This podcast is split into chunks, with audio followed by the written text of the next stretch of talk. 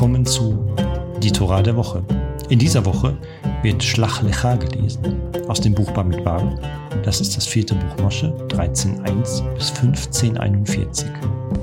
וידבר אדוני אל משה לאמור, שלח לך אנשים, ויתורו את ארץ כנען.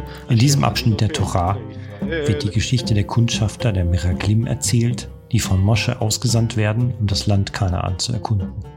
Mosche schickt zwölf Männer, je einen Vertreter aus jedem Stamm Israels, um das verheißene Land auszukundschaften. Sie sollen Informationen über die Stärke der Einwohner, die Fruchtbarkeit des Landes und andere Eindrücke sammeln. Die Kundschafter verbringen 40 Tage im Land Kanaan und kehren dann mit ihren Berichten zurück. Leider bringen die meisten Kundschafter einen entmutigenden Bericht mit. Sie berichten von den starken und gut befestigten Städten der Kanaaniter und behaupten, dass es unmöglich sei, gegen sie anzutreten. Nur zwei der Kundschafter, Joshua und Kalev, haben eine positive Einstellung und glauben fest daran, dass Gott ihnen helfen wird, das Land zu erobern.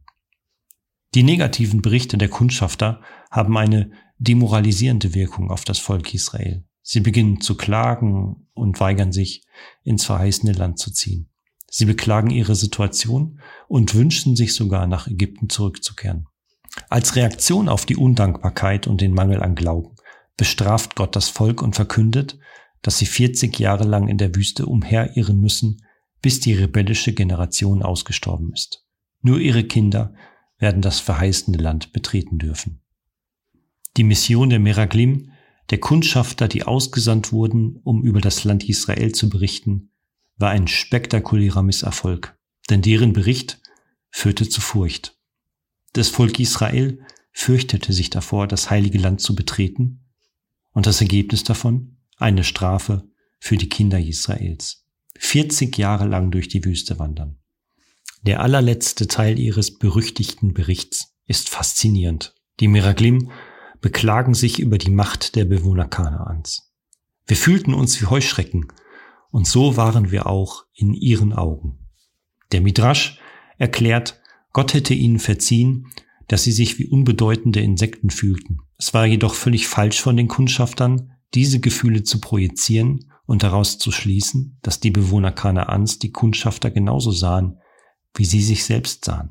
Das bedeutet, selbst wenn die Kundschafter sich unbedeutend fühlten, hätten sie verstehen müssen, dass sie sich zwar klein fühlten, und das war ein echtes Gefühl, aber ihre Gefühle entsprachen nicht unbedingt der Realität.